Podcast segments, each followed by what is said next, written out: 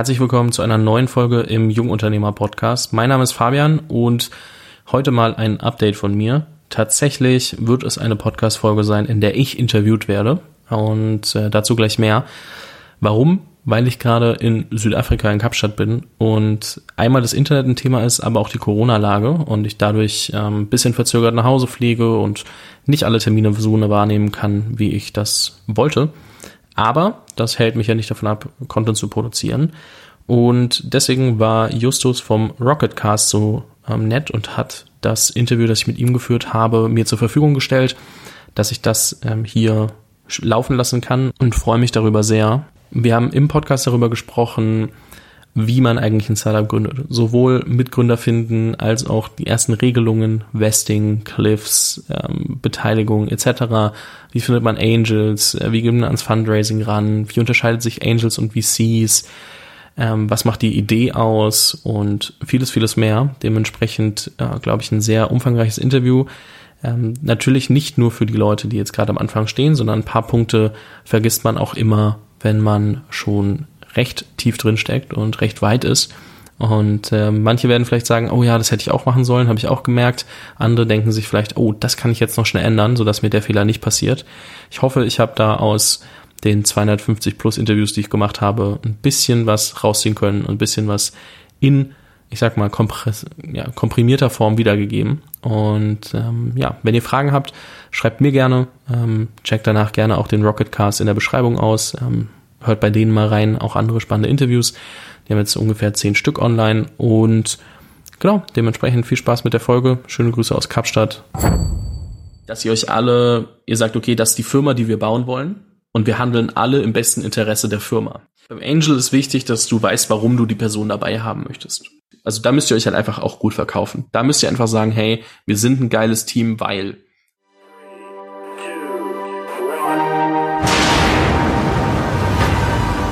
Herzlich willkommen zum Rocket Cast mit Justus Reich. Der Podcast mit jungen Unternehmerinnen und Unternehmern. Hallo Fabian, herzlich willkommen zum Rocket Cast. Cool, dass du da bist. Hi. Hi Justus, danke, dass ich da sein darf und äh, ich freue mich. Ja, ich mich auch. Ähm, für die Leute, die dich vielleicht noch nicht kennen, Fabian Tausch, LinkedIn extremst aktiv, über 200 Podcast-Folgen, wenn ich es gesehen habe. Also eine äh, Podcast-Größe könnte man sagen, der äh, der deutschen Unternehmerwelt oder Jungunternehmerwelt gerade, weil dein Podcast heißt, wie gesagt, Jungunternehmer Podcast, um die Hörer so ein bisschen abzuholen. Du hast vor ungefähr fünf Jahren gestartet, seit bist auch nach Berlin gezogen äh, ins Ökosystem. Das heißt, du hattest richtig Bock in die äh, Startup-Welt abzutauchen. Das scheint dir auch sehr gut gelungen zu sein mit äh, jetzt irgendwie einer Episode pro Woche, Startup-Interviews äh, mit den Gründern von Shopify, Slack, GitHub, Flixbus, um so ein paar äh, Namen hier mal zu nennen. Gleichzeitig Forbes 30 under 30 hast auch dein eigenes Startup beziehungsweise deine eigene Startup School gegründet, gestartet, ähm, die Young, das Young Entrepreneurs Program. Also irgendwie eine relativ rasante Achterbahnfahrt in den letzten fünf Jahren und gerade auch über das äh, Medium Podcast, glaube ich, sehr, sehr ähm, ein super Netzwerk aufgebaut. Möchtest du dem erstmal noch was hinzufügen? Äh, ja, und zwar erstmal vielen lieben Dank auch, auch für die Vorstellung und die netten Worte. Ähm, zu, zu Young Entrepreneurs Program muss man, äh, glaube ich, dazu sagen, dass das inzwischen nicht mehr gibt, äh, seit Dezember 2020. Ähm, das muss man, glaube ich, immer dazu sagen, weil es klingt natürlich super, wenn man das, das erwähnt, aber das ist auch was, was zum Beispiel einfach nicht funktioniert hat. Deswegen trifft After Achterbahnfahrt das einfach sehr, sehr gut und den Nagel auf den Kopf, aber da kommen wir wahrscheinlich nochmal drauf. Genau, hundertprozentig. Und ähm, da sprichst du schon eine super Sache an, weil äh, nicht alles klappt immer super. Das heißt, du hast ein persönliches, vielleicht eher in Anführungsstrichen Negativbeispiel im Sinne des Erfolgs. Ich glaube, im, im Sinne des Learnings äh, umso steiler. Das heißt, da sicherlich für mitgenommen aus deinen über 200 Gründerinterviews sicherlich auch super für mitgenommen. Und genau in diesem Sinne steht auch die heutige Episode, weil wir wollen uns ähm, vorwiegend mal darüber unterhalten, hey, wie kann ich eigentlich starten, wie baue ich äh, mein eigenes Startup auf. Also die jeweiligen Schritte abzuklappern, ganz grob, natürlich äh, nie irgendwie ein Anspruch auf Vollständigkeit. Ich glaube, das kann man selber auch gar nicht machen. Oder ähm, das zu sagen, ist quasi unmöglich.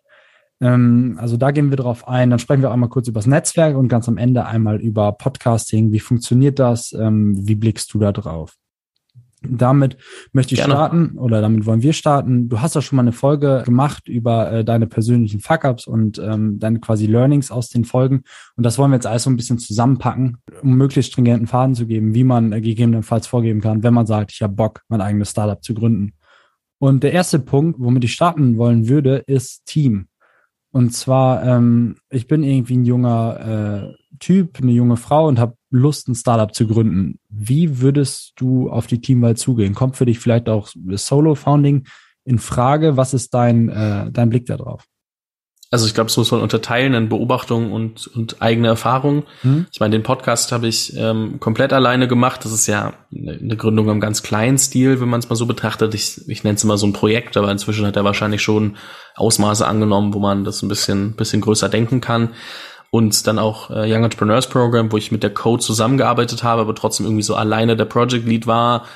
Ähm, ich habe halt für mich erstmal gemerkt, alleine gründen ist super schwer, weil du nicht diesen täglichen Austausch mit einem Team hast, einem Gründerteam, wo du auf ja, deine eigenen Gedanken auch mal Feedback bekommst, sondern du drehst dich oft im Kreis, weil du willst Dinge zu Ende gedacht haben, bevor du zu jemand anderem gehst und jemanden um Rat fragst.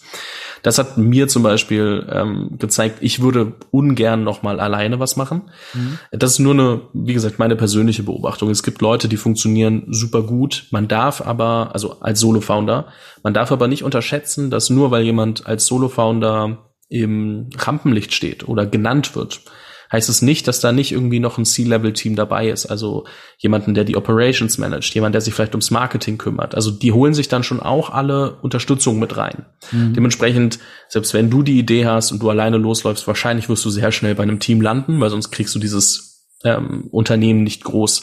Wenn man davon ausgeht, dass du ein Startup oder ein Venture Case baust, also was, was finanziert ist durch externe Kapitalgeber. Wenn mhm. du etwas bootstraps, also mit deiner eigenen, mit deinem eigenen Geld finanzierst und, und organisch wächst, dann kann das ganz anders aussehen. Ähm, ich fokussiere mich jetzt mal gerade kurz bisschen mehr auf die, die Startup-Reise, die äh, mit Venture Capital oder allgemein ähm, Investoren funktioniert. Mhm.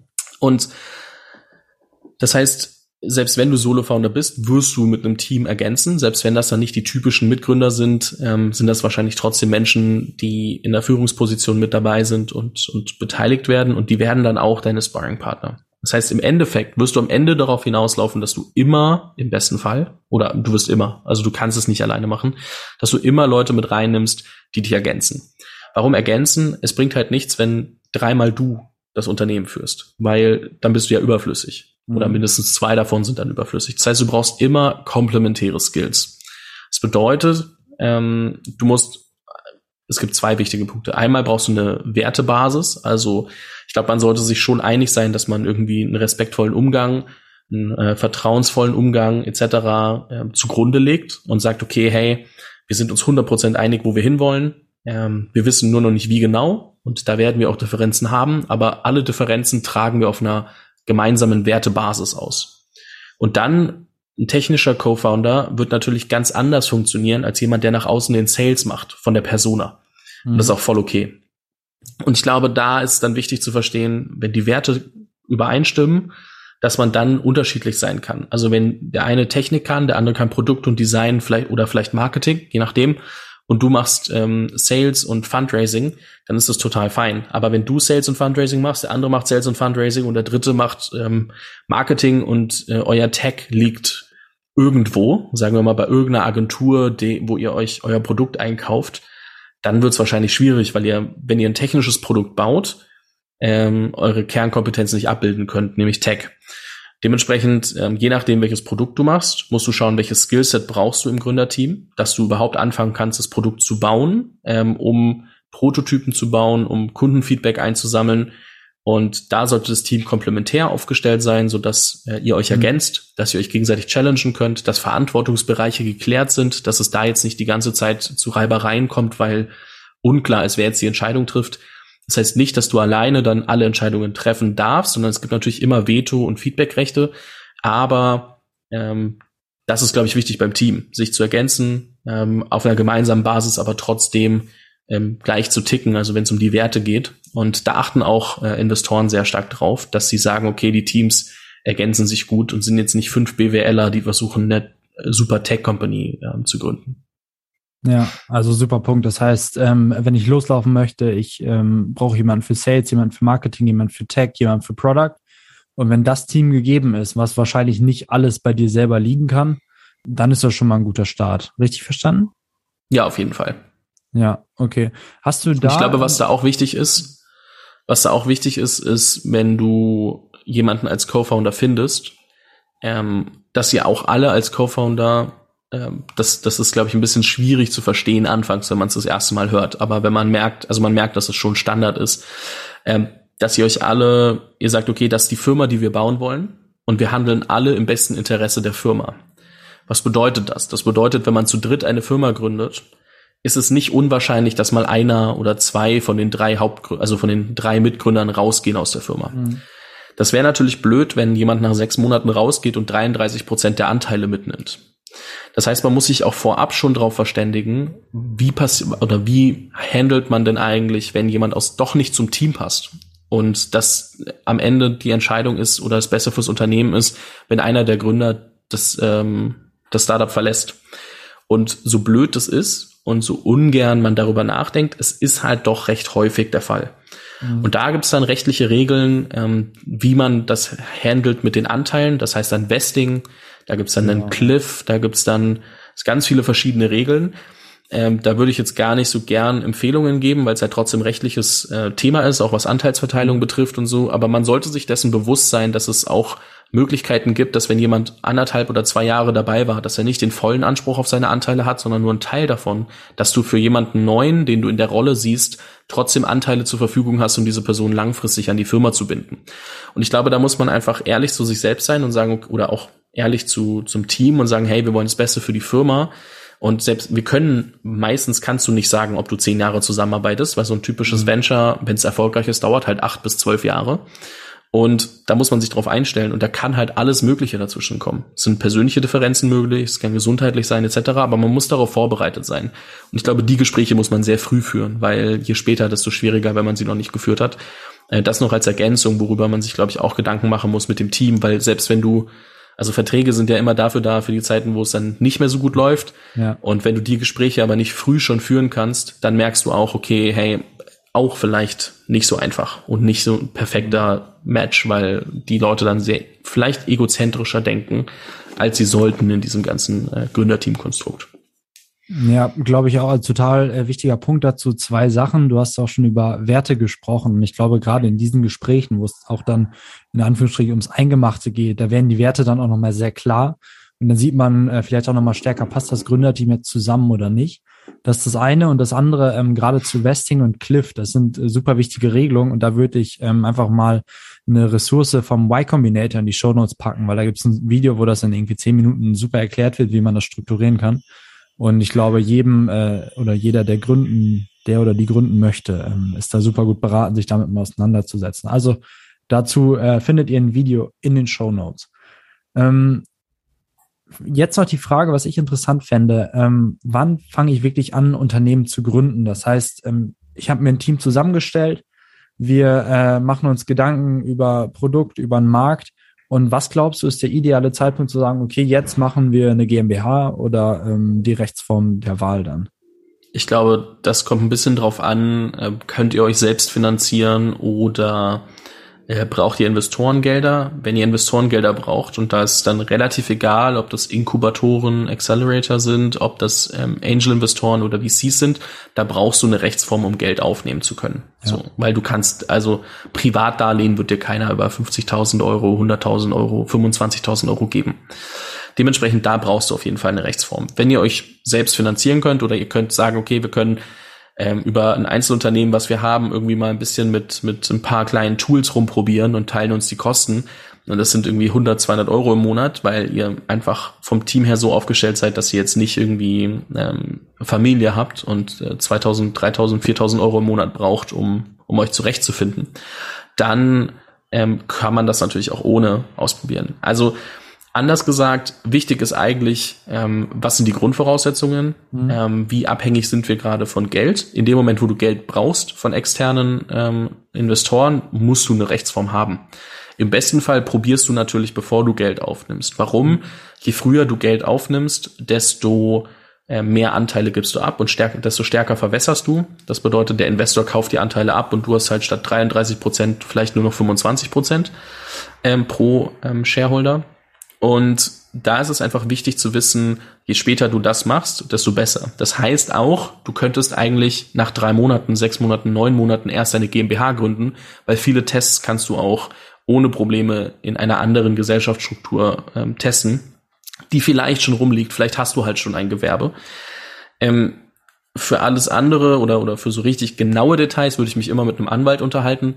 Aber das Wichtigste bei einer Firmengründung ist nicht, dass du eine Rechtsform hast, sondern das Wichtigste ist, dass du dich aufs Produkt konzentrierst und überlegst, okay, was ist das kleinstmögliche, was ich bauen kann, was ich, also wenn man von einem, von einem technischen Produkt ausgeht, wenn, ich, wenn du eine App bauen möchtest dann ist es nicht immer hilfreich, zuerst die volle App zu bauen, sondern gibt es immer eine Mo Möglichkeit als Prototypen was viel, viel einfacheres und ähm, rudimentäreres zu bauen.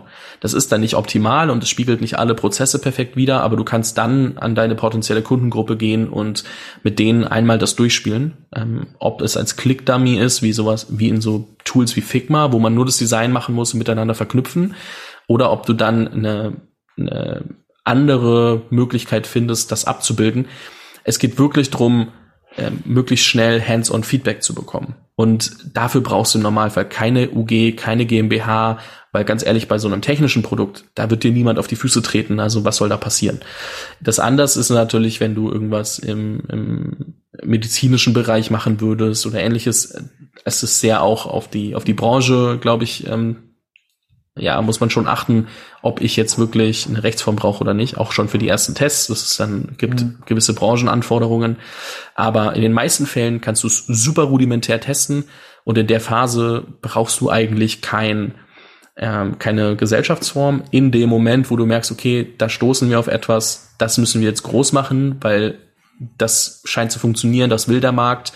Ähm, da kannst du dann sagen, okay, jetzt all in, wir gründen jetzt eine UG oder GmbH. Im besten Fall machst du wahrscheinlich eine GmbH und drüber hast du im Normalfall eine Holding. Also jeder Anteilseigner hat irgendwie eine Holding, um die Anteile an der Gesellschaft dann genau, ja. ähm, äh, in, in eben so zu halten, dass du, wenn du irgendwann mal diese Anteile verkaufst, auch sauber reinvestieren kannst, ohne 50 Prozent Einkommensteuer zu zahlen.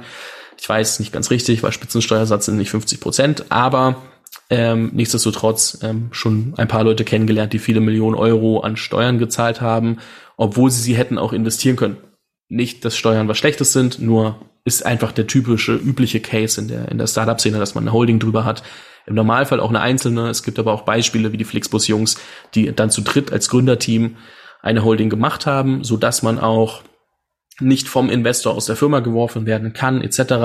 Da gibt es sehr viele verschiedene Konstrukte. Einzelfall würde ich mir immer mit Anwalt und Steuerberater angucken, aber gründen würde ich dann im besten Fall, wenn ich merke, okay, da ist was, da müssen wir mehr machen. Ähm, oder wenn ich sage, okay, wir als Team werden jetzt zwei Jahre lang alles Mögliche ausprobieren, bis wir was finden, wo wir was machen, dann kannst du es natürlich auch schon früher machen, wenn du möchtest, und vielleicht in einem Accelerator Geld nehmen. Ähm, brauchen wirst du es spätestens, wenn du Geld von Investoren aufnehmen möchtest. Ja, ganz genau. Ähm, zu dem Thema Holding auch gerne nochmal eine andere Ressource von YouTube, aber du sagst auch hundertprozentig, wenn man sich wirklich damit auseinandersetzen möchte, am besten einfach mal einen Anwalt aufsuchen, sich da beraten lassen. Dann ist man wahrscheinlich am besten äh, unterwegs. Genau, also um das nochmal so ein bisschen zusammenzufassen, am besten so lange rauszögern wie möglich mit der Gründung, solange man es entweder selber finanzieren kann und formal werden dann, wenn man entweder Geld aufnehmen möchte oder man merkt, hey, da kommt richtig was auf einen zu. Cool. Du hast gerade schon so ein bisschen über MVP gesprochen, den MVP-Ansatz, erstmal was Kleines bauen, das zu vertesten mit den Kunden. Bevor wir darauf zu sprechen kommen, wird mich äh, tatsächlich noch eine andere Sache interessieren, und zwar der Markt, die Auswahl des Marktes. Glaubst du, ist es sinnvoller, sich erst zu fragen, hey, welchen Markt möchte ich mir vornehmen? Also zum Beispiel jetzt Krypto, super viel Momentum drin und ich sage, ich möchte irgendwas in Krypto bauen oder sollte man lieber einen Product First Ansatz nehmen und sagen, okay, ich habe jetzt hier irgendwie ein Problem gefunden und mit dem Produkt löse ich das und das Problem ist bestimmt groß genug, um dann eine vernünftige Firma zu bauen. Oder kann man gar nicht so, sagen wir, zweiseitig denken oder geht das eher ineinander ähm, oder kommt das eher ineinander einher?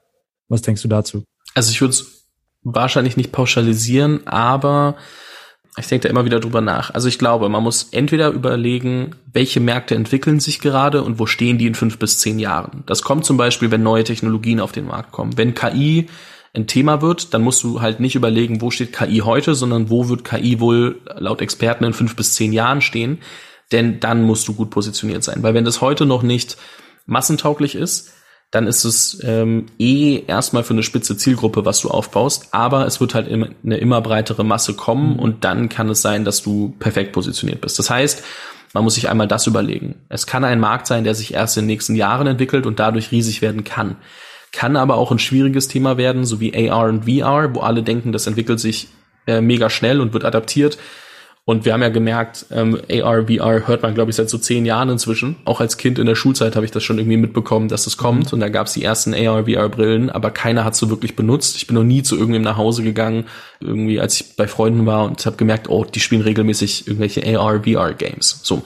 Und so richtige Anwendungsfälle, man findet es immer wieder und auch die Snapchat-Filter und so ist alles nett, aber das ist ja trotzdem jetzt nicht so krass beim Konsumenten angekommen. Das heißt, man kann da natürlich auch aufs falsche Pferd setzen. Das ist eine.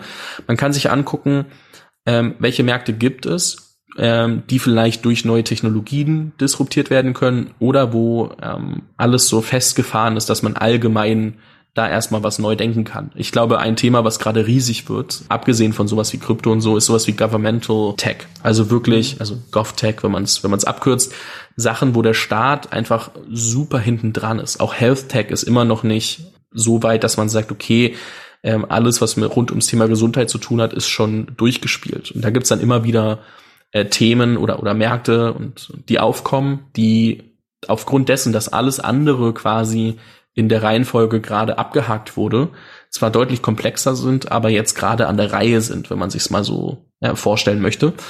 Natürlich gibt's dann aber auch Märkte, die schon so lange nicht mehr disruptiert wurden und, und angegangen wurden, dass die wieder auf, äh, an, an, an den neuen äh, oder wieder relevant werden. Und ganz ehrlich, es gibt auch immer Nischenprobleme in Märkten, die bereits angegangen wurden, die groß genug werden können oder groß genug sein können, dass es sich lohnt, dort ein Venture zu machen. Da ist dann natürlich immer die Frage, aus welchem Background kommst du? Also hast du selbst irgendwie ein super gutes Verständnis für den Markt? Hast du das Problem selbst und weißt genau, ähm, womit du dich beschäftigst oder musst du dich reinarbeiten?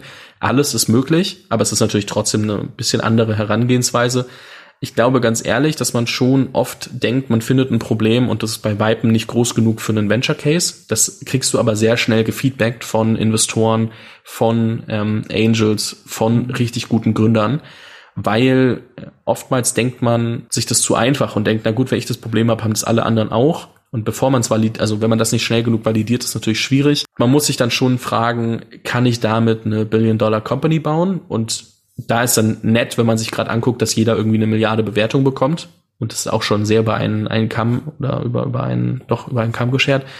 Ähm, man muss sich halt wirklich überlegen, schaffe ich es damit irgendwie 100 Millionen Umsatz zu machen, zum Beispiel, weil nur dann kommst du irgendwie an den Punkt, dass du deine Idee challenge und merkst, okay, ist die groß genug? Und wenn du ein Startup bauen möchtest, was mit Investoren finanziert ist, dann ist es ungefähr der Maßstab, weil die wollen halt ähm, dass du das Portfolio rettest. Also da muss man auch sagen, Investoren wollen immer Geld verdienen. Das denkt man anfangs vielleicht nicht, aber du musst halt den, den Return bringen auf ihr Investment, den sie haben wollen.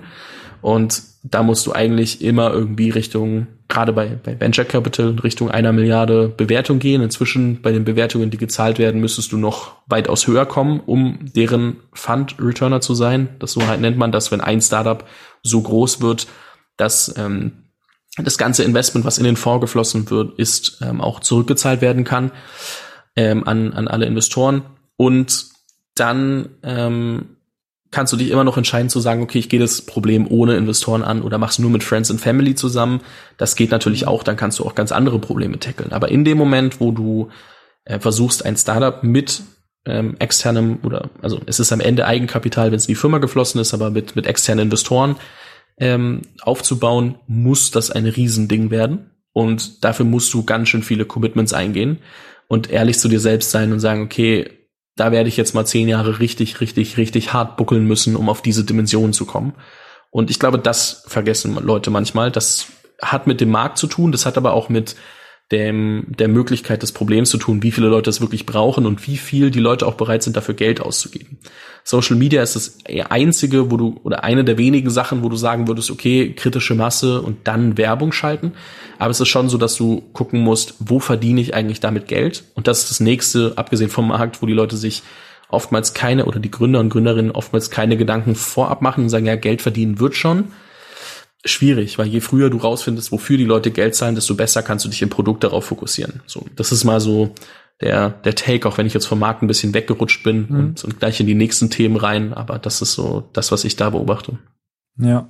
Der letzte Punkt ist ein sehr, sehr cooler Punkt, weil wirklich auch zu verstehen, hey, was sind jetzt die Punkte, die für meinen Kunden wirklich den Wert bringen, dass sie bereit sind, Geld dafür zu bezahlen das wirklich genau zu wissen, kann super hilfreich sein, weil dann weiß man genau, da muss ich runterschärfen, weil der Tag äh, eines Gründers ist am Ende super kurz. Man hat nur extrem wenig Zeit, wenig Ressourcen. Die muss man halt genau da investieren, wo es, äh, wo es sich auch lohnt. Und das ist gerade da, wo die, ähm, ja, wo die Kunden am Ende auch bereit sind, Geld für zu bezahlen, glaube ich zu dem Thema, jetzt sind wir schon so ein bisschen ins Produkt reingerutscht und äh, gerade mit deiner äh, Erfahrung vom Young Entrepreneurs Program, wo du quasi mit deinem MVP gestartet bist, du wirst selber wahrscheinlich nicht MVP nennen wollen mehr, würde ich annehmen. Ähm, wie würdest du denn an so eine Produktentwicklung rangehen? Wir haben jetzt irgendeinen Markt gefunden, ähm, krasses Wachstum in den zehn Jahren, du glaubst an den Markt, du hast voll Bock an den Mar auf den Markt, du hast vielleicht noch so ein bisschen deine persönliche Secret Source, sei es über deinen beruflichen Hintergrund, familiären Hintergrund, whatsoever. Wie würdest du dann an die MVP-Entwicklung rangehen? Das könnte man jetzt hochtechnisch betrachten ähm, oder eben erstmal auf einer Makroebene. Ganz kurz zu, zu Young Entrepreneurs Program. Das war natürlich kein Venture Case. Das war schon ein ähm, organisch wachsendes äh, Konstrukt. Ähm, zumindest war es so gedacht, ähm, hat nur so semi gut funktioniert. Dementsprechend muss man auch da ein bisschen, bisschen unterscheiden. Beim MVP gibt sich das, glaube ich, nicht so viel, außer dass du auf ein bisschen andere Sachen achten wirst ähm, und andere Faktoren anders gewichtet sind.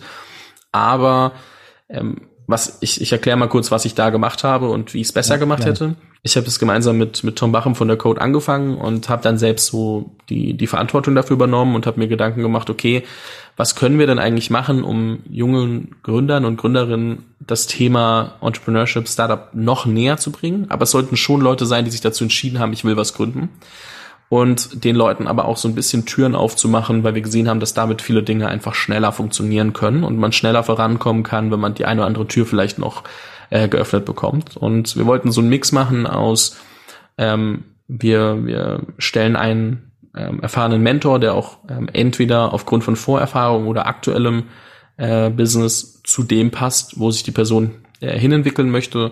Plus wir versuchen die Leute oder die, die, die Teilnehmer untereinander zusammenzubringen und an Focus Camps, wo wir die Leute zusammengebracht haben, physisch, dann auch mit Workshops und ähm, Expertenrunden dann irgendwie auch inhaltlich abzuholen. So. Und wir haben aber gesagt, wir wollen es für Leute machen, die unter 23 sind. Also 23 war auch noch in Ordnung, aber sehr, sehr junge Leute, die sich quasi dazu entschieden haben, nicht unbedingt zu studieren, sondern wirklich sich dem Thema Entrepreneurship sehr, sehr früh zu widmen. Und nachdem wir nicht so ganz wussten, also ich hatte mit so, glaube 30, 40 jungen Gründern vorher gesprochen und habe versucht ähm, herauszufinden, was die eigentlich brauchen. Und so haben wir dann versucht, äh, Yep auch dementsprechend äh, zu bauen. Ich habe wahrscheinlich in diesen Vorgesprächen schon den einen oder anderen Fehler gemacht ähm, und selbst sehr viele Hypothesen aufgestellt und die von den anderen validieren lassen, anstatt mehr äh, wirklich gute Fragen zu stellen. Auch da würde ich, glaube ich, ein YC-Video ähm, inzwischen ähm, verlinken und sagen, hey, ähm, schau dir an, wie du richtige Kundeninterviews äh, führst, beziehungsweise eben ähm, potenzielle Kundeninterviews, also gerade in der in der Research-Phase.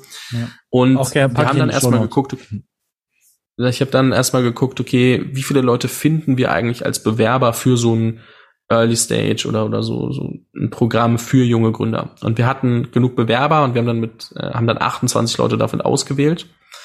Und da beginnt eigentlich schon das Problem. Was ich nämlich nicht gemacht habe, war mir ganz klar zu sagen oder war ganz klar zu sagen, das Programm ist nur für Leute geeignet, die zum Beispiel ein ähm, Tech-Startup bauen, noch kein Geld aufgenommen haben und meinetwegen unter 25 sind, sondern wir haben halt am Ende Leute gehabt, die Agenturen gegründet haben, die Direct-to-Consumer E-Commerce-Marken gegründet haben, die ein Tech-Startup gegründet haben, die noch im Studium sich befinden und dann gründen wollen, die ein Tech-Startup gegründet haben und schon eine Million eingesammelt haben. Und was man da ganz schnell merkt, ist, dass die sehr wahrscheinlich ganz andere Bedürfnisse haben in dem, was sie brauchen. Du kannst halt kein Programm bauen, und das war ja der wirkliche Gedanke, auch wirklich ein Zwölf-Monats-Programm ähm, aufrechtzuerhalten ähm, und, und die Leute da durchzubringen, wo sie wirklich was mitnehmen, aber wenn du so unterschiedliche Kundengruppen in einem bedienst, wo das einzige Merkmal das Alter ist, dann hast du natürlich ein Riesenproblem, weil du bist nicht spezifisch genug. Mhm. Das heißt, was ich falsch gemacht habe und wie ich es anders machen würde, wäre herauszufinden, welche Kohorte, beziehungsweise das ist ein Wort, das fällt im Startup-Umfeld immer, aber welche Zielgruppe, welche Zielgruppenmerkmale haben die Menschen, für die das Produkt am besten passen könnte. Und tatsächlich ist es nicht immer das, was du dir als erstes denkst. Du musst dir überlegen, okay, welches Problem ähm, identifiziere ich und für wen ist es wirklich ein Problem. Und dann musst du aber auch mal ein bisschen weiterdenken und, und sagen, okay, das kann für meinetwegen, ähm, ich nehme jetzt nur ein Beispiel, ich, ich mache jetzt gar kein Startup-Beispiel, aber es könnte sein, dass die Zielgruppe Teenager sind. Es kann aber auch sein, dass es die Eltern der Kinder sind, die dann das Produkt kaufen. Und du musst halt herausfinden, was funktioniert besser. Sind es, ist es, wenn du es an die Teenager vermarktest oder ist es, wenn du es an die Eltern vermarktest? Und ein Bekannter von mir hat zum Beispiel rausgefunden, dass die Teenager in dem Moment deutlich besser funktioniert haben, obwohl man ja davon ausgehen würde, dass die Eltern die Sachen kaufen und die Entscheidungen treffen, weil die Leute sind noch nicht volljährig. So, und solche Sachen musst du herausfinden. Und dann musst du dich aber auch darauf spezialisieren. Und dann baust du nur die Sachen, die erstmal zum Beispiel in dem Fall die Teenager brauchen. Da baust du nichts, was irgendwie rechts und links für den und für den noch spannend sein könnte und eine eierlegende Wollmilchsau, sondern dann baust du das Produkt, oder den Prototypen besser gesagt, für genau diese Zielgruppe. Und dann baust du auch nichts rein, was du eigentlich noch nicht weißt, dass die Leute es brauchen, sondern du versuchst anhand, ähm, so was ist die rudimentärste Funktion, die das Problem lösen kann. Da gehört dann vielleicht dazu, je nachdem, was du machst, dass du irgendwie eine Profile-Page hast und, aber vielleicht hast du eine Kernfunktion, ähm, die ein Problem lösen kann. Dann baust du nicht zehn Sachen drumherum. Und ähm, du schaust dir dann an, wie gehen äh, Kunden oder User mit deinem Produkt um. Du lässt dir dann auch erzählen, welche Probleme sie haben und was sie gut finden, was nicht. Du lässt dir aber auch im Normalfall nicht direkt sagen, welches Feature die sich wünschen, sondern du versuchst dir eher das Problem und, und weitere Schwierigkeiten erklären zu lassen, weil daraus kannst du dann ableiten, welches Feature das lösen kann. Weil meistens wissen die User und die Kunden nicht, was genau das Problem ist oder was, welches Feature das löst.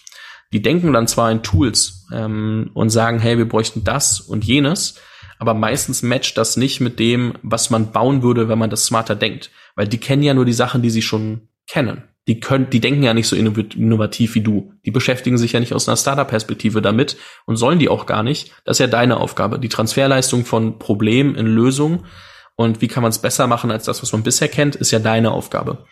Aber das baust du erst, wenn du das validiert hast also Bekannte haben jetzt zum Beispiel, äh, oder ich habe mit äh, Fabian Rang von Paretos gesprochen und ähm, der meinte, sie bauen nichts, was nicht mindestens dreimal in unabhängigen Gesprächen aufgekommen ist.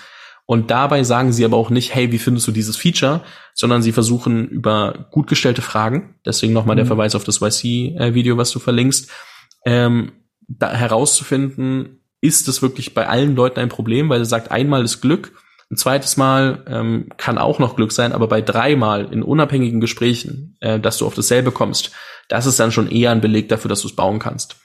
Und er sagt aber auch, sie bauen nichts. Paretos macht übrigens Business Intelligence auf, auf KI-Basis. Ähm, dementsprechend ist es auch ein bisschen aufwendiger zu entwickeln. Sie sagen aber, sie bauen nichts, was der Kunde will, sondern sie bauen das, was der Kunde noch nicht weiß, dass er will, was aber das Problem noch besser löst. So, das mal, wie ich da rangehen würde ähm, mir erst Gedanken zu machen, äh, was das Problem, wer ist eigentlich die, die Hauptzielgruppe und dann den Prototypen wirklich auf diese Zielgruppe maßgeschneidert zu entwickeln. Das heißt, würde ich jetzt nochmal machen, würde ich mir eine ganz, ganz spezifische Kernzielgruppe rausnehmen und dann wären es wahrscheinlich Software-Startups, dann vielleicht Software as a Service und in der Phase, wo sie entweder ihr erstes Geld schon aufgenommen haben oder auf der Suche nach Geld sind und dementsprechend kann man das dann anpassen, weil das ist so konkret, dass es auf jeden Fall dieselben Needs gibt. Aber in dem Moment, wo du verschiedene Zielgruppen bedienst, hast du eigentlich schon verloren, weil du nichts vollständig richtig machen kannst. Ja, und da kommt wieder die Priorisierung rein und dann kann man nicht mehr allen helfen. Ich finde dieses, äh, diesen Problemfokus auch, also ich möchte nochmal kurz highlighten, weil das ist, glaube ich, super, super wichtig zu sagen, hey, das ist ein Problem und wirklich zu gar nicht den Kunden zu fragen, wie löse ich das jetzt, weil der sagt dir wahrscheinlich, ja, mit PowerPoint oder Word mache ich das so und so, aber nein, zu sagen, okay, krass, Riesenproblem, kostet dir mega viel Zeit, mega viel Geld und das mit meinen Skills, die ich jetzt habe, mit meinen Einblicken kann ich das lösen. Ein sehr, sehr wichtiger Punkt. Jetzt vom Produkt her, das heißt, ich habe jetzt meinen MVP gebaut. Hast du da vielleicht auch ein paar ähm, technische Hinweise noch? Du hast gerade so schön erzählt von äh, der Makroperspektive. Ähm, ganz genau, vielleicht auch, wenn man schon über ähm, Software as a Service ähm, Tools sprichst. Du hast von Figma gesprochen, von App Prototyping. Hast du da noch ähm, auch operative Hinweise, die du geben würdest? Das sind Tools, die siehst du, die werden häufig verwendet, um vielleicht auch ganz äh, praktische und ja, operative Tipps auch zu geben. Also ich glaube, ähm, Figma ist ein, ein Riesentool, was, mhm. was immer mehr an, an Bekanntheit gewinnt. Warum? Du, du kannst in dem Tool alles designen, was du brauchst, kannst es dann als Prototyp darstellen und kannst es dann auch quasi auf dein Handy laden, um es durchzuklicken als Click-Dummy. Ähm, und kannst das dann auch ähm, anderen Leuten geben, kannst aber auch beobachten, wie die genau dieses ähm, Testing dann durchlaufen und damit kannst du natürlich sehr viel anbinden ähm, oder, oder abbilden, besser gesagt, und sagen, okay, ich baue erstmal diesen Prototypen, aber ich, da steckt noch keine Zeile Code drin. Also du musst nicht fürs Frontend coden, du musst nicht fürs Backend coden. Natürlich ist es dann nicht die perfekte Experience, weil ähm, der Kunde nicht alles oder der User nicht alles machen kann, was er soll, weil auch manchmal nur vorgegebene Sachen ähm, klickbar sind. Aber ähm, nichtsdestotrotz ist es viel, viel einfacher, als alles von Null auf äh, zu coden. Da wär, wird sich der Techie ähm, im Team, ähm, der, der technische Co-Founder, vielleicht nicht ganz so wohlfühlen, weil der würde ja gerne Code schreiben, aber er freut sich auch, wenn er seinen Code nicht fünfmal neu schreiben muss. Das muss man, glaube ich, einmal, einmal dazu sagen. Ähm, ich glaube, es ist ähm, so unterschiedlich trotzdem noch, ähm, wenn du äh, Prototypen baust, je nachdem, was für ein Produkt du hast, dass jetzt da generelle pauschale Empfehlungen zu geben mhm. gar nicht so viel Sinn macht. Ich glaube, da kann man recht simpel einmal googeln, okay, Prototype, ähm, Software as a Service Product oder E-Commerce Product etc.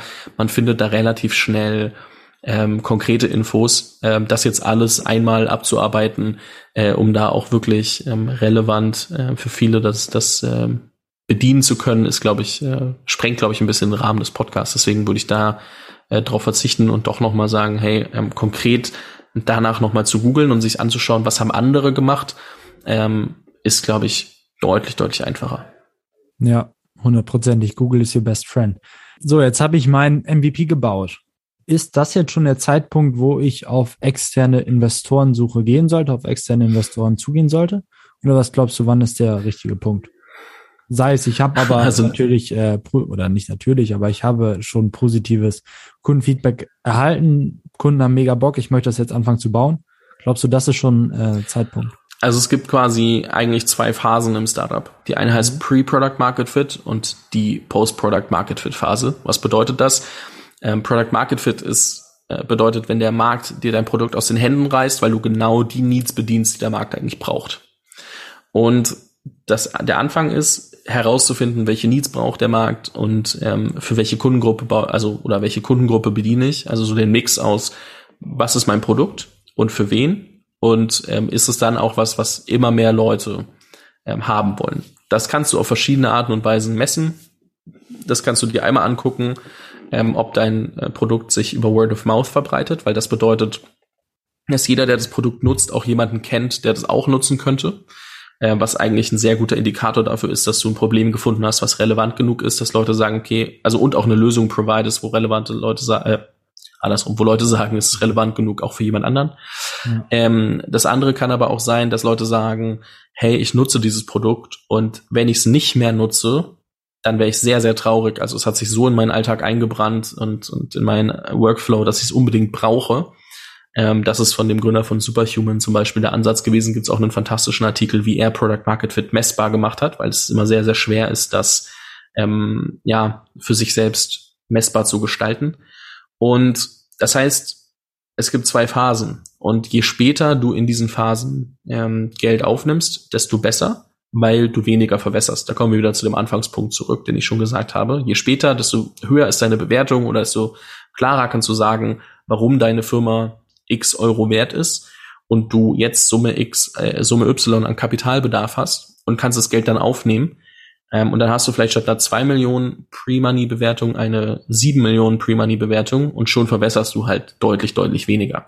War ein schlechtes Beispiel, um die genauen Prozentzahlen rauszurechnen, aber ähm, ich glaube, es ist relativ klar, dass wenn du sagen wir mal 500.000 Euro zu 2 Millionen Pre-Money aufnimmst, dass du danach um 20 Prozent verwässert bist, während du bei 7 Millionen auf ähm, und trotzdem 500k Investment bei 7,5 Millionen Post-Money landest, was dann äh, ein Vierzehntel Verwässerung, äh, nee, nicht ganz, ähm, doch ein Vierzehntel Verwässerung ist. Ich kann aber das gerade nicht in Prozenten wiedergeben. Es ist deutlich weniger als ein Fünftel. So. Und dementsprechend, da muss man, glaube ich, aufpassen, dass man weiß, okay, ich kann einfach ähm, deutlich schneller äh, oder, oder deutlich, ja, mehr Anteile behalten, wenn ich mich später in meiner Phase als Startup befinde.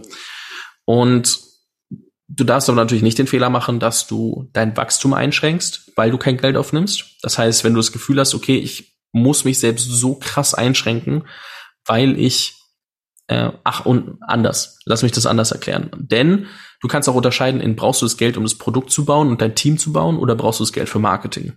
Marketing machst du erst nach Product Market Fit oder um Product Market Fit herauszufinden, wenn du Kohorten testest, aber du gießt jetzt nicht unendlich Geld in Marketing, wenn du merkst, okay, die Leute wollen mein Produkt noch nicht haben. Ja. Das heißt, wenn du für den operativen Part, also dein Team oder die Produktentwicklung ähm, Geld brauchst, dann raised du in der frühen Phase.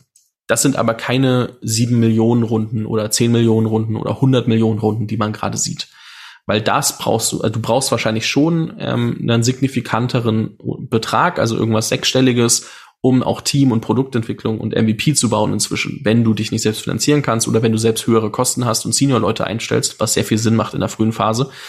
Ähm, weil es einfach teurer wird. Also vor, vor fünf Jahren oder vor zehn Jahren hättest du mit 200.000 Euro noch locker ein MVP bauen können. Heutzutage brauchst du da auf jeden Fall mehr Geld.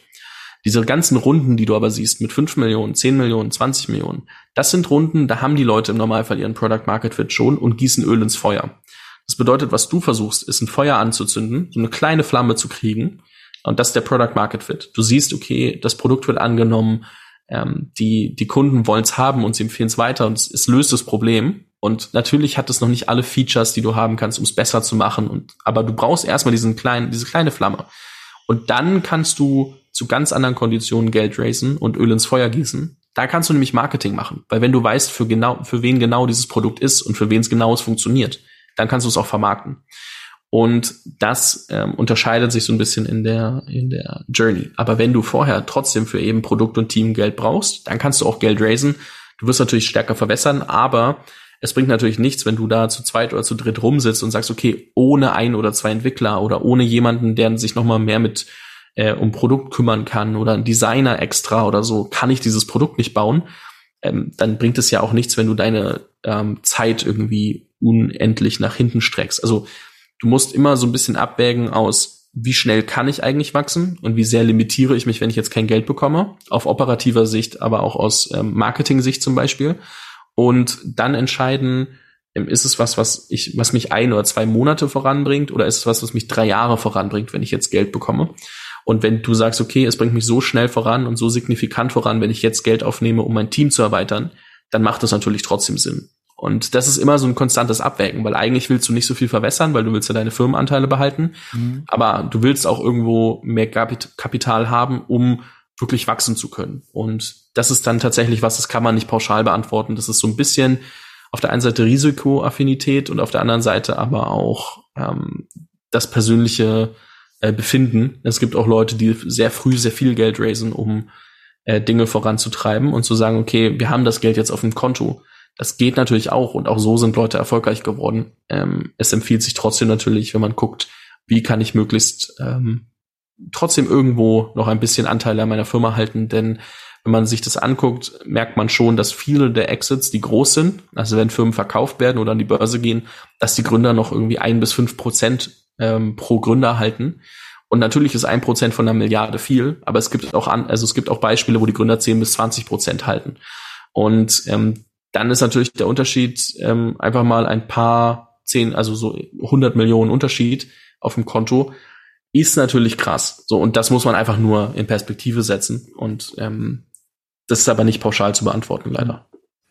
Ja, und das Geld ist ja das eine und das andere ist natürlich auch die Incentivierung, die man hat, wenn man selber wirklich sagen kann, hey, das ist noch zum großen Teil auch meine Firma, glaube ich. Ähm, jetzt hast du äh, Fundraising, äh, Pre-Product Market Fit und Post äh, gesprochen. Ich glaube, eine sehr, sehr gute Unterteilung. Und ähm, meiner Einschätzung nach wäre es sinnvoll, bevor ich Product Market Fit habe, ähm, strategische Investoren an Bord zu holen. Mit strategische Investoren meine ich sowas wie Angel. Das heißt, die neben dem Geld die eben da noch mehr, ähm, mehr als nur Geld äh, mit an den Tisch bringen.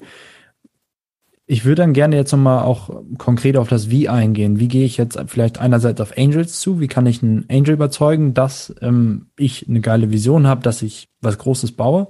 Und ähm, nach dem Product Market Fit, wie gehe ich auf den VC zu? Aber lass uns gerne mit den Angels starten.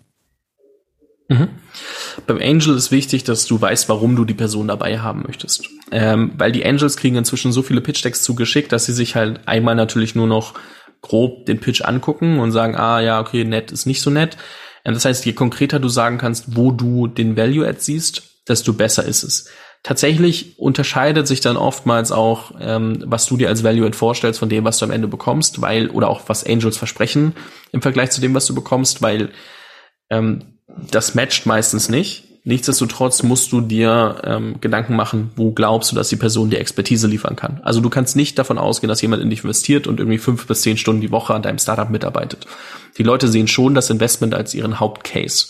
Expertise können sie trotzdem mit reinbringen. Auch wenn Leute sagen, ich bringe all mein Netzwerk mit rein, ähm, ist es oftmals so, dass du dann dich nicht darauf alleine verlassen kannst. Das heißt, nimm nicht einen Angel, weil du das Gefühl hast, er löst all deine Probleme, sondern er kann dir bei der Problemlösung helfen und kann so ein Katalysator sein. So, aber je konkreter du weißt, warum du jemanden haben willst, desto eher kannst du die Person überzeugen, weil die Leute wollen das Gefühl haben, dass sie zumindest einen Mehrwert bieten können. Ähm, selbst wenn der dann am Ende nicht gefragt ist oder nicht zustande kommt, ist es trotzdem super wichtig, dass ähm, für viele, nicht für jeden. Manche werfen auch äh, Geld in verschiedenste Startups und, und diversifizieren, wenn sie das Team gut genug finden. Aber viele wollen dieses Gefühl haben von, okay, da kann ich auch noch ein bisschen was dazu sagen. Das heißt, es gibt viele Leute, die zum Beispiel mit einem App-Business erfolgreich geworden sind und die sagen halt, okay, ich würde jetzt ungern in E-Commerce-Business investieren, sondern Apps sind schon eher das, was ich mag oder Themen, wo sie sich gut auskennen. Also wenn jemand die Marketingrolle hat, dann wollen die natürlich auch, dass du sie nach Marketing-Feedback fragst. Und ähm, das muss man, glaube ich, das eine Mal wissen. Je persönlicher du einen Angel ansprechen kannst, desto besser. Und persönlich meint nicht nur, konkret sagen zu können, was du brauchst und dich mit der Person beschäftigt zu haben und nicht einfach nur irgendeine Liste aus dem Internet zu nehmen und dann einen von 200 anzuschreiben oder alle 200 anzuschreiben.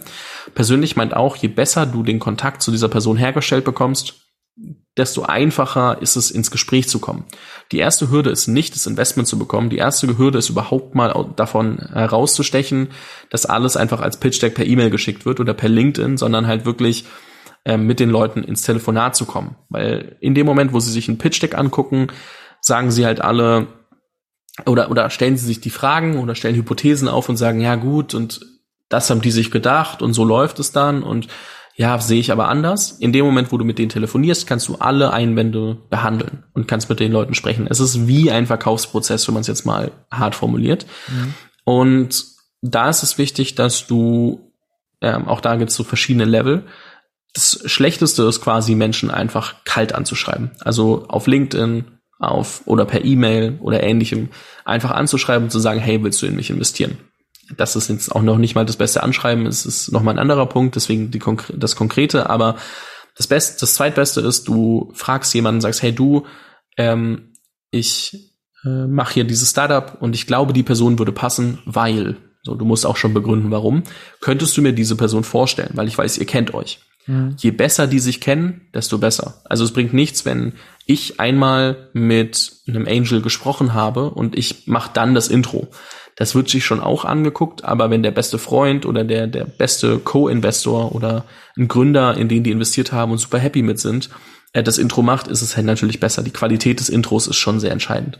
Noch viel besser ist es natürlich, wenn es dein ehemaliger Chef ist, wenn du fünf Jahre lang äh, mit der Person irgendwie die schon kennst und die Person die ganze Zeit verfolgt hat, wie du arbeitest und äh, du jetzt fragst, ob sie ein kleines Ticket schreiben möchte, weil du glaubst, dass sie ähm, äh, super dazu passen würde, aber sie auch schon das Vertrauen in dich hat, äh, also die Person beziehungsweise der Angel, das ist natürlich am hilfreichsten, weil dann hast du diese persönliche Basis schon da und du musst sie nicht von Null aufbauen.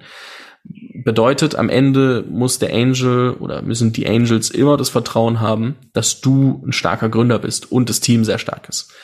Und ähm, dementsprechend ist in der Kommunikation wichtig, dass du sehr schnell diese Vertrauensbasis aufbaust. Und je enger du an die Person rankommst oder je besser das Intro ist, desto besser auch die Vertrauensbasis. Das glaube ich, da erstmal super wichtig zu verstehen. Plus, dass du eben sehr konkret wissen musst, was willst du eigentlich von dem Angel? Also Geld plus X. Und X ist dann eben Expertise. Und das solltest du auch klar kommunizieren können und zeigen, dass du dich mit der Person auseinandergesetzt hast und nicht einfach nur irgendeine, äh, irgendein Angel auf der Liste angeschrieben hast, weil das würde suggerieren, dass du all deine Ressourcen an ähm, guten Kontakten ausgeschöpft hast und jetzt einfach Kaltakquise betreibst.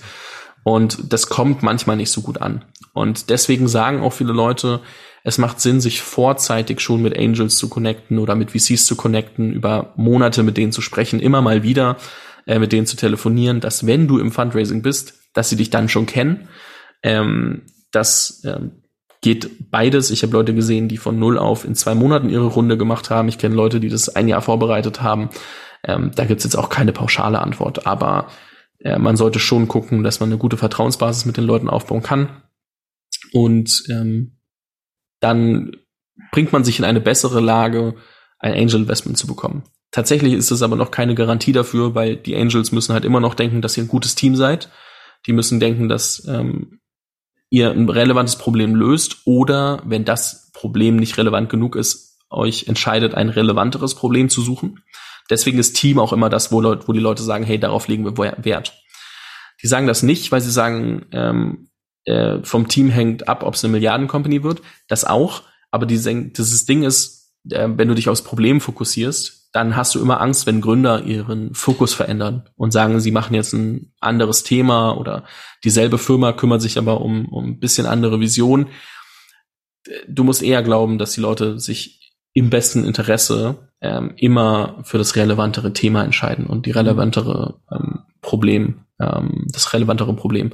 Und ich glaube, das ähm, ist manchmal schwer zu begreifen, warum die Leute sagen, das Team muss gut sein oder die Investoren, weil man es ist nicht greifbar. Also Team ist ja wirklich nicht greifbar. Aber da kommen wir dann wieder auf den Punkt zurück, über den wir anfangs schon gesprochen haben, wie das Team denn aufgestellt sein soll und ähm, wie gut. Also da müsst ihr euch halt einfach auch gut verkaufen. Da müsst ihr einfach sagen, hey, wir sind ein geiles Team, weil und äh, weil wir uns komplementär sind, weil wir uns schon äh, darauf verständigt haben, dass äh, wir auf einer Basis gut zusammenpassen etc., dann hast du schon mal eine gute Grundlage und dann kommt es trotzdem noch drauf an, wie, wie verkaufst du all das, was du vorhast. Aber das mal als, als allererster Rundown. Ich kann mir vorstellen, dass du da noch ein, zwei Fragen zu hast. Ja, meine erste Frage wäre eigentlich direkt, ähm, ist das auch so anwendbar auf äh, VC-Investments? Weil das wäre eigentlich Netzwerk mindestens genauso wichtig. Wenn du die vorher schon kennst, ähm, ist es deutlich einfacher, auf VCs zuzugehen. Es ist vielleicht nicht ganz so hidden wie im Angel-Bereich, aber ich würde sagen, 90 Prozent der Punkte, die du gesagt hast, kann man auch analog auf VCs anwenden. Gut, Team ist, glaube ich, auch im VC-Bereich, vielleicht sogar im Growth Equity-Bereich immer noch die Hauptkomponente. Und dann kommt natürlich auch immer mehr Produkt dazu. Ähm, wie gut, wie sind die Kohorten, wie du so schon gesagt hast, entwickeln die sich gut? Ähm, das wäre meine erste Frage. Also kann man das so auch auf VC übertragen, deiner Meinung nach? Ähm, es kommt natürlich ein bisschen darauf an, in welcher Phase du den VC mit reinnimmst. Wenn wir von einem Early Stage VC reden, Pre-Seed oder Seed Phase, dann trifft es ziemlich ähnlich den Nagel auf den Kopf. Wenn wir von der Series B, Series C Phase sprechen, wenn du deine ersten Runden schon gemacht hast, dann ähm, kommt es natürlich auch ganz stark darauf an, was für Zahlen lieferst du, weil du hast einfach mehr Daten, auf denen basierend du Entscheidungen treffen kannst. Weil anfangs hast du Hypothesen. Diese Hypothesen willst du relativ schnell validieren. Das führt dann irgendwann zu Product Market Fit. Dann hast du aber trotzdem noch Hypothesen, wie du skalieren kannst. Und wenn du das nicht halten kannst, kriegst du halt ein Problem. Und deswegen ja, ähm, ich glaube, wie man äh, Investoren angehen kann, ähm, ist bei Angels und bei VCs sehr ähnlich. Man muss natürlich sagen, dass man sich, also genauso wie man sich mit einem, wie man sich mit einem Angel auseinandersetzen muss, muss man es mit dem VC erst recht, weil VCs haben halt einfach oftmals auch einen klaren Fokus oder eine klare Phase oder eine klare Ticket-Size. Und wenn du jemanden fragst, der eine halbe Million mindestens investiert, ob die 100k investieren wollen, dann lachen die dich halt aus. Und das ist natürlich kein guter Einstieg. Das ist halt genau dasselbe in Grün. Du musst dich einfach damit auseinandersetzen, musst auch sagen können, hey, äh, also auch wenn du merkst, okay, die haben vor drei Wochen oder vor drei Monaten oder vor also vor, vor, ne, vor sechs Monaten in ein Startup investiert, die ähnliches machen oder in einen Competitor, dann schreibst du die natürlich nicht an. Du bist ja, ja hoffentlich nicht doof. Punkt, ja. So, ich glaube, das muss man natürlich beobachten und auch so ein bisschen Research fürs Portfolio machen. Und das heißt, du hast ein bisschen mehr öffentliche Daten beim VC. Das heißt, die, die VC Due Diligence, die du machst, ist, ist deutlich äh, größer. Und eine Sache, die auch für beide Seiten zutrifft, Angels und VCs, ist, dass du den schon, also dass du die ja eigentlich haben willst, aber du musst natürlich auch mal gucken, willst du die wirklich haben? Weil anfangs denkst du, dass die cool sind.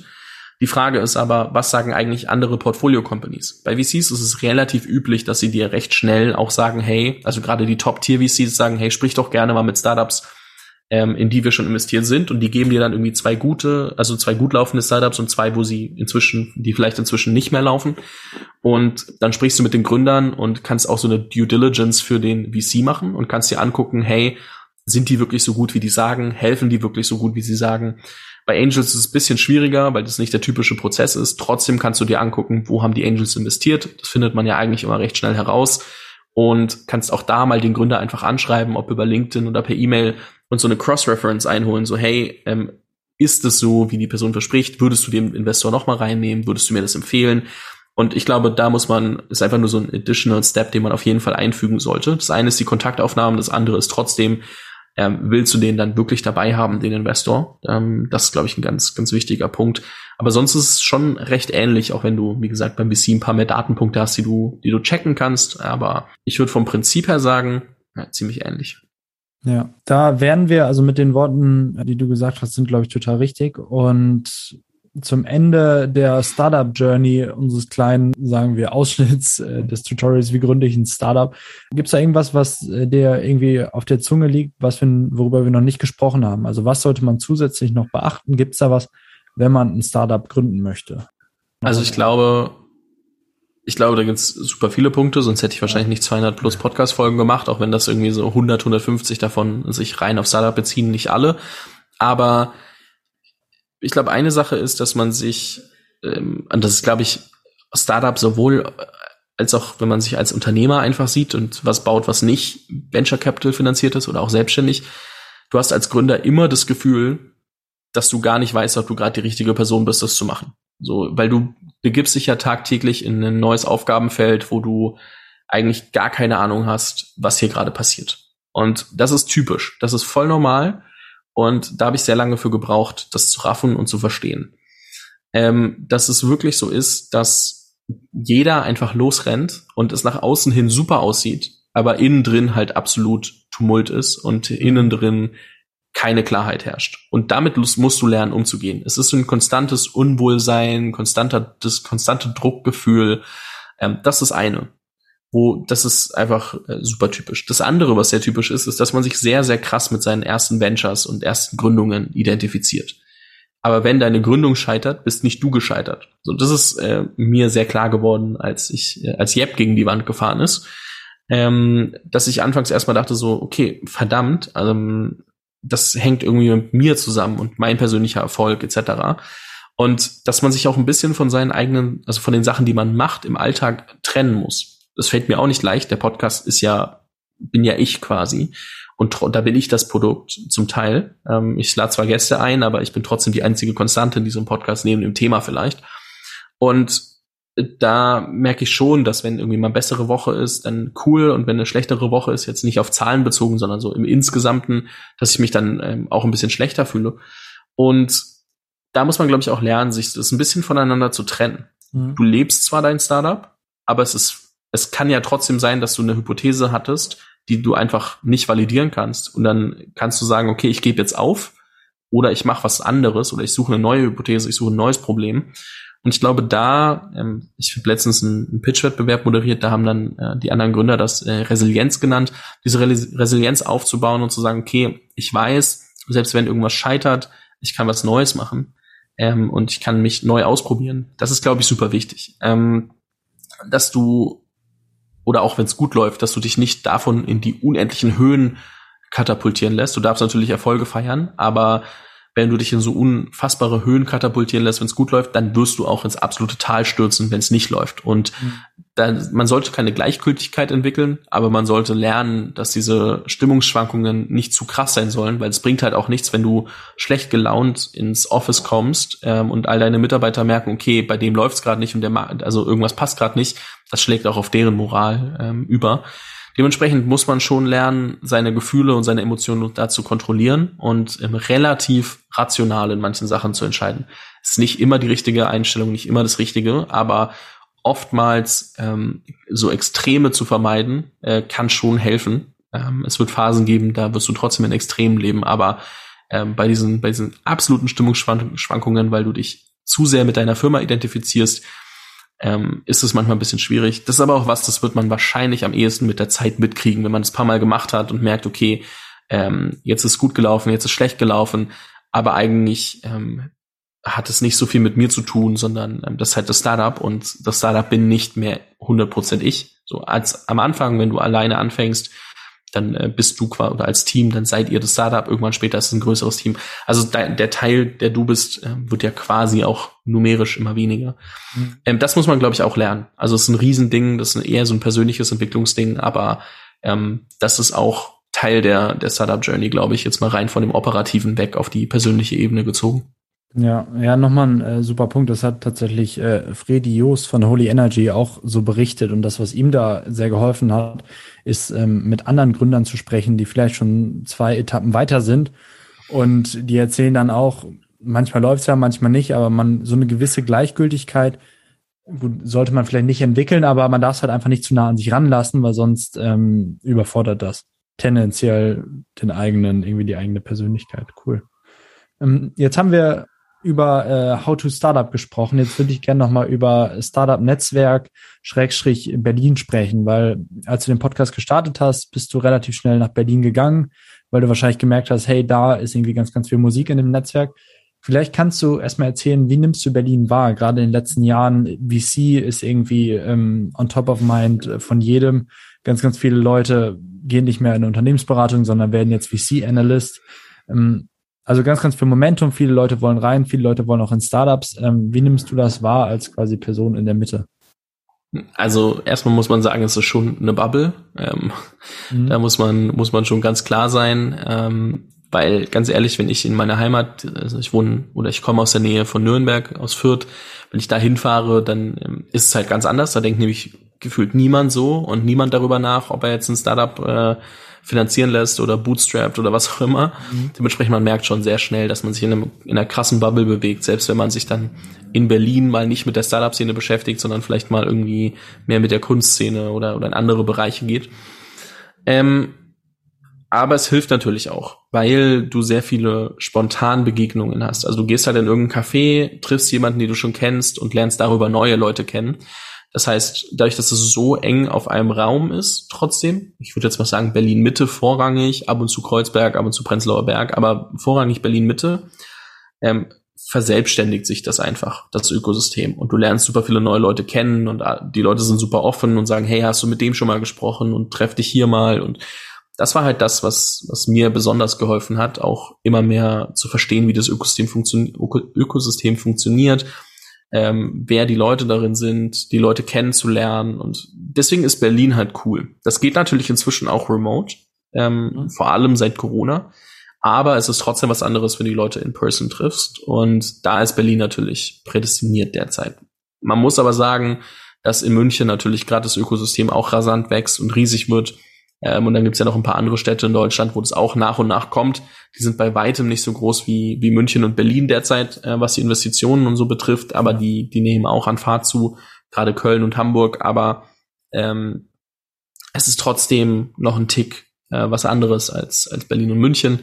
Aber es ist ein Ökosystem, wo du, wenn du nicht aufpasst, schnell verloren gehen kannst. Aber wenn du mitschwimmst, du relativ viel Neues lernen wirst. Du wirst aber auch äh, manchmal mehr das Gefühl haben, Dinge zu verpassen und nicht so fokussiert zu arbeiten, als wenn du vielleicht äh, irgendwo anders bist und ab und zu mal in Berlin bist. Das mal so meine Beobachtung über die letzten viereinhalb Jahre. Ja, cool. Und Beispiel, ich bin jetzt irgendwie jung, habe gerade mein äh, Studium abgeschlossen oder was auch immer. Ähm, ich ziehe nach Berlin und möchte mir ein Netzwerk aufbauen.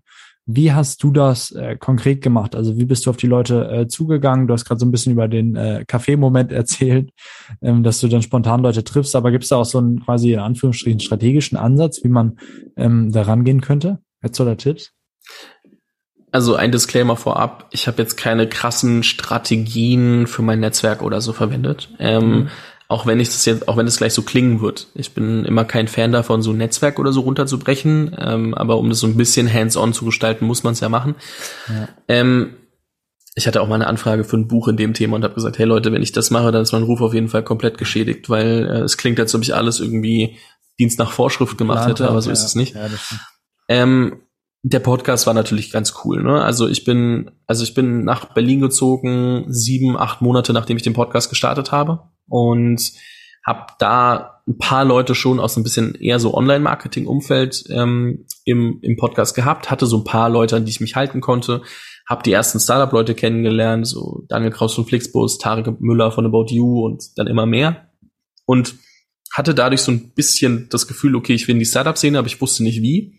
Hab mir dann Meetups angeguckt, habe mir Events angeguckt, hab einfach, wenn ich Leute kennengelernt habe, sie gefragt, ob sie nicht einen Podcast mit mir machen wollen und mich mit denen dann nochmal getroffen, mir einfach mal so ein bisschen angehört, was sie so zu erzählen haben, noch über den Podcast hinaus und dann einfach versucht zu verstehen, okay, wen muss ich denn eigentlich treffen? Wo muss ich denn eigentlich hin? Auch Events, Veranstaltungen. Und wenn ich auf eine Veranstaltung gegangen bin, da war ich tatsächlich strategisch und sehr strukturiert. Da habe ich mir einen Tag oder zwei Tage vorher, je nachdem, wann die Apps freigegeben wurden von größeren Konferenzen, habe ich mir halt ähm, 4000 mit, also Teilnehmer zum Beispiel angeguckt habe mir da ein paar Stunden Zeit genommen, habe alle mit äh, als Favoriten markiert, die in irgendeiner Form spannend sein könnten, habe alle davon angeschrieben und dann saß ich halt mal einen ganzen Tag da und habe versucht Meetings zu schedulen für irgendeine Konferenz und viele Leute zu treffen. Und so habe ich dann halt versucht herauszufinden, okay, welche Art von Mensch mag ich eigentlich und mit wem möchte ich mich treffen. Mhm.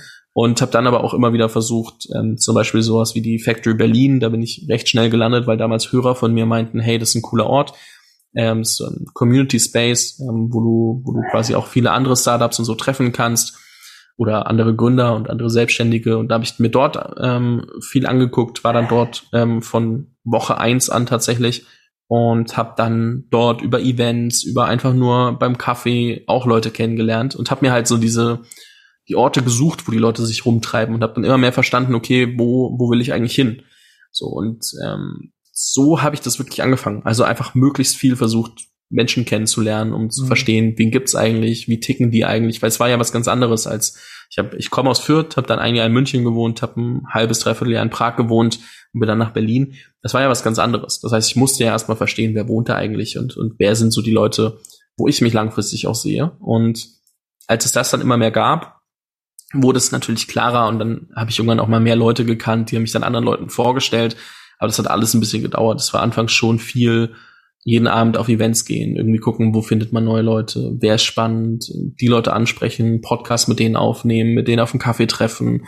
So, das war schon auch einfach Zeitaufwand und und, mhm. und ähm, jetzt gar nicht im Negativen, so, oh, ich habe so viel Zeit dafür investieren müssen, sondern ich hatte mega Spaß dran und ich würde es auch wieder machen in einer, in einer anderen Stadt oder ich mache es auch immer noch in Berlin. Ähm, auch wenn man sich nicht glauben mag, aber ich gebe mir schon sehr viel Mühe, immer neue Leute kennenzulernen, weil es das ist ja das, was also was es ausmacht ähm, und neue Impulse bringt. Und ähm, das ist auf jeden Fall nichts, was man irgendwie mal eine Woche macht und dann abhakt. Ja. Sondern kontinuierlicher Prozess, ähm, geh dahin, wo die Leute sind, versuch Exposure quasi zu bekommen zur Szene und dann baut sich das langsam auf. So, also da ja. ich, meine Erfahrung ist auch ganz, ganz ähnlich. Und dann kommt irgendwann der Ball ins Rollen, dann lernt man den über die Ecke kennen und dann oder die über die Ecke. Cool. Ähm, das gibt, glaube ich, so einen, äh, auch schon mal einen guten Einblick in das Berliner oder wie baue ich vielleicht mein Netzwerk auf, was geht in Berlin ab, was vielleicht auch in München. Ich glaube auch super spannende Stadt.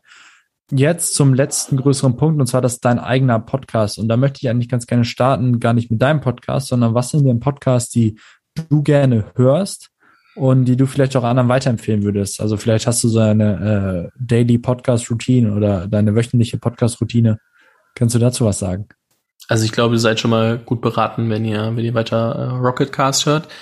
Dann ähm, höre ich tatsächlich sehr gern Doppelgänger Tech Talk. Ähm, Pip Klöckner und äh, Philipp Glöckler, die beiden reden eigentlich über alles, was in der Tech-Welt so passiert.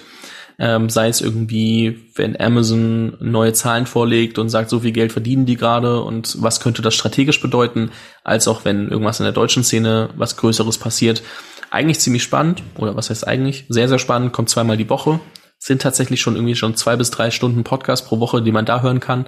Ja. Ähm, dann höre ich ab und zu OMR-Podcast äh, von Philipp ähm, Westermeier und aber meistens vor allem mit irgendwie Gründern, die ich noch nicht kenne oder irgendwie jetzt letztens sowas wie Uli Hoeneß oder so dabei gehabt. Da höre ich auch rein, weil ich Fußball einfach fanatisch bin. Aber ähm, das sind so die zwei Podcasts, die ich am meisten höre. Ich glaube, sonst drüber hinaus, dadurch, dass ich sehr viel Podcast selbst aufnehme, habe ich, glaube ich, nicht so dieses Bedürfnis, noch viel, viel mehr Podcasts zu hören, weil das eh Teil meiner Woche ist, auch wenn ich dann quasi direkt auf der produzierenden Seite sitze. Aber es ist quasi auch ähm, eben wie ein eigener Podcast, weil ich stelle halt einfach die Fragen. Es ist halt nur, dass ich dann aktiv beteiligt bin. Dementsprechend so richtig viel mehr als die beiden habe ich nicht. Also jede Folge höre ich bei Doppelgänger Tech Talk. Ab und zu rein höre ich bei, bei OMR und dann drüber hinaus, wenn ich was Spannendes finde oder mich darauf vorbereite auf einen Podcast. Also ich höre halt alles Mögliche an Podcast-Interviews, wenn ich mich auf ein Interview vorbereite ähm, über die Person. Und dementsprechend ähm, höre ich dann auch situativ irgendwie zwei, drei verschiedene Podcasts. Es kommt dann drauf an, wer mit der Person schon gesprochen hat. Aber so eine richtig weitere Routine ähm, kann ich da gar nicht so richtig finden. Tatsächlich ganz ehrlich bei mir. Also die beiden Philips äh, finde ich auch richtig, richtig gut und OMR auch Jetzt nicht mehr so viel wie früher, aber ich glaube, für den Einstieg ist OMR super, um erstmal so einen groben Überblick bekommen, was geht in Deutschland, was heißt eigentlich Tech in Deutschland oder auch darüber hinaus. Und wenn man dann ins Detail will, dann äh, hört man sich also deinen Podcast dann natürlich an, äh, weil man da nochmal tiefer blicken kann und noch die beiden Pips. Cool. Ähm, wenn du, und jetzt wirklich so ein bisschen zum Ende kommt, wenn du sagen müsstest, okay, das ist jetzt deine eigene Lieblingsfolge aus deinem eigenen Podcast, ist wahrscheinlich super schwierig, weil es so ein bisschen ist, wie ich muss mich jetzt zwischen meinen Kindern entscheiden, welches ist jetzt mein Liebstes. Aber könntest du da ähm, ein, zwei Folgen nennen, wo du glaubst, da könnten unsere Zuhörer extrem oder am meisten mitnehmen? Ja, es gibt, also die diplomatische Antwort ist immer die letzte Folge, weil da habe ich am meisten Neues gelernt. Wenn wir jetzt mal ein paar, also ich, ich muss ein paar mehr Folgen nehmen, weil ich glaube, das ist so, um ein wirklich relevantes Bild von dem Ökosystem zu erzeugen und was es bedeutet zu gründen und auch über die einzelnen Themen, kann ich nicht nur eine Folge nehmen. Aber eine ist tatsächlich meine letzte Folge, weil die sehr geil war, mit Paul Müller von Adjust, die am Anfang des Jahres für eine Milliarde äh, ihre Firma verkauft und hat noch einen relativ hohen Gründeranteil. Ähm, vielleicht munkelt man, äh, dass ich deswegen auch vorhin das krasse Beispiel gebracht habe mit äh, dem Unterschied, wie viel Prozent man noch haben kann beim Exit. Ähm, da sprechen wir sehr viel darüber, was bedeutet es eigentlich wirklich, eine Milliarden-Company aufzubauen und ähm, was für Kompromisse muss man vielleicht eingehen, was bedeutet das für den Alltag ähm, und wie kann man auch so ein bisschen ähm, nach eigenen Regeln spielen und selbst die Regeln festlegen. So, das ist relativ spannend. Dann äh, mit Mike Malko von Blair.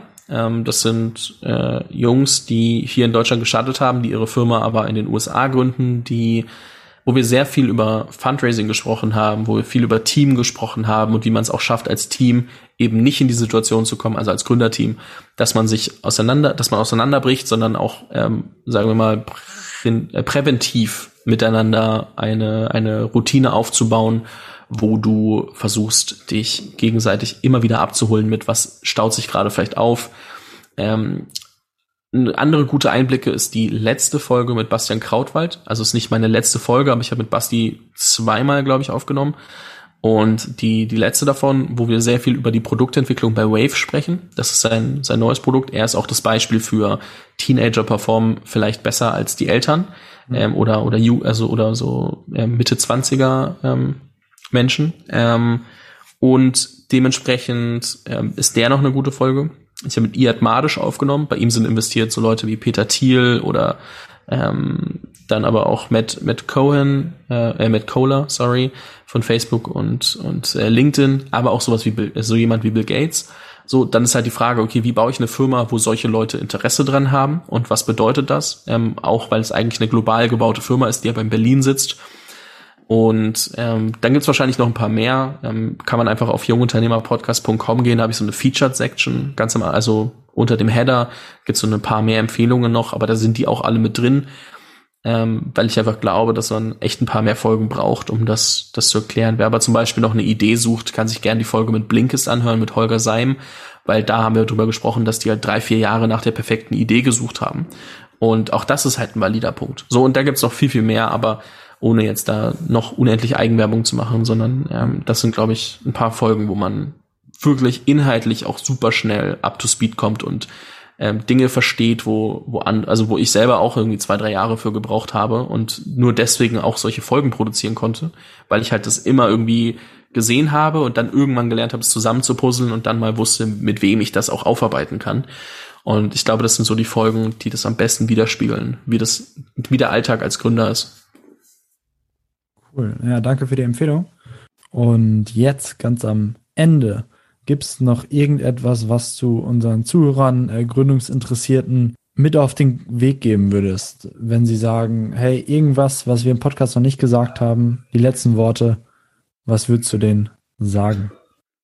Ähm, so banal es klingt und so äh, pathetisch wie es klingt, ähm, ist, glaube ich, das Wichtigste, irgendwie einfach mal sich damit auseinanderzusetzen und, und loszulegen. Ähm, hätte man mir vor fünf Jahren ungefähr gesagt, wo ich dass ich heute hier sitze und all das so wiedergeben kann, weil all das mein Alltag ist, ähm, hätte ich das mit Handshake einfach sofort genommen, ähm, weil ich es mir nie hätte vorstellen können. Und es verselbstständigt sich halt sehr schnell. Das erste Jahr fühlt sich an, als ob sich so ein bisschen was tut und es wird aber jedes Jahr viel, viel schneller. Und du merkst, also die Zeit vergeht auch schneller, aber wenn du dann zurückguckst, merkst du so, wie viele Highlights du eigentlich hattest und was so alles passiert ist.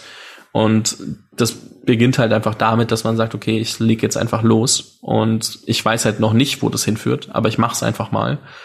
Und sich dabei dann auch vielleicht nicht zu ernst zu nehmen, sondern auch mal irgendwie ähm, zu merken, okay, hey, es gibt auch noch was anderes als jetzt nur irgendwie berufliche Karriere, ist dabei, glaube ich, auch super wichtig.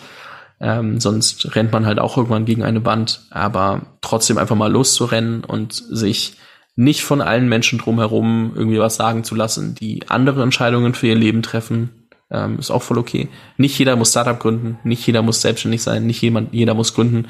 Dieses einfach loslegen trifft, glaube ich, auf alles, was, was man sich persönlich vornehmen kann, ähm, weil da immer irgendwie äh, die Konstanz und, und die Konsequenz irgendwie das Ergebnis bringen.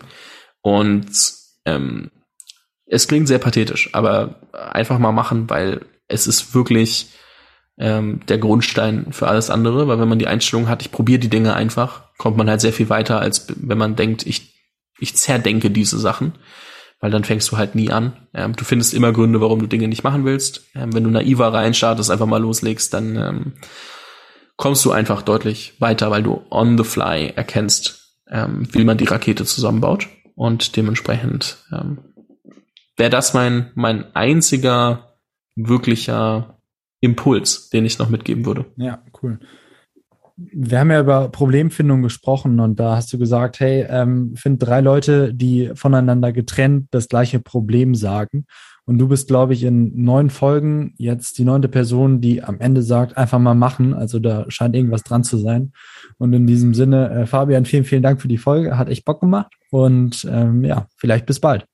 Ciao, ciao. Danke dir. Vielen lieben Dank für die Einladung und es hat mir sehr viel Spaß gemacht. Schön, dass du bis zum Ende dabei warst. Wir sehen uns in der nächsten Folge. Vielen lieben Dank fürs Zuhören und ähm, vielen lieben Dank nochmal an Justus vom Rocketcast, den ihr wie gesagt auch in der Podcast-Beschreibung findet. Und ich würde sagen, an der Stelle einen ähm, schönen Tag noch und bis nächste Woche mit einer Folge, die ich wieder moderiere. Ich hoffe, es hat Spaß gemacht. Wenn es Fragen gibt, gerne auf LinkedIn, per E-Mail an fabian.jungunternehmerpodcast.com oder per Instagram schreiben. Und ich melde mich zurück. Ich wünsche euch was. Bis dann.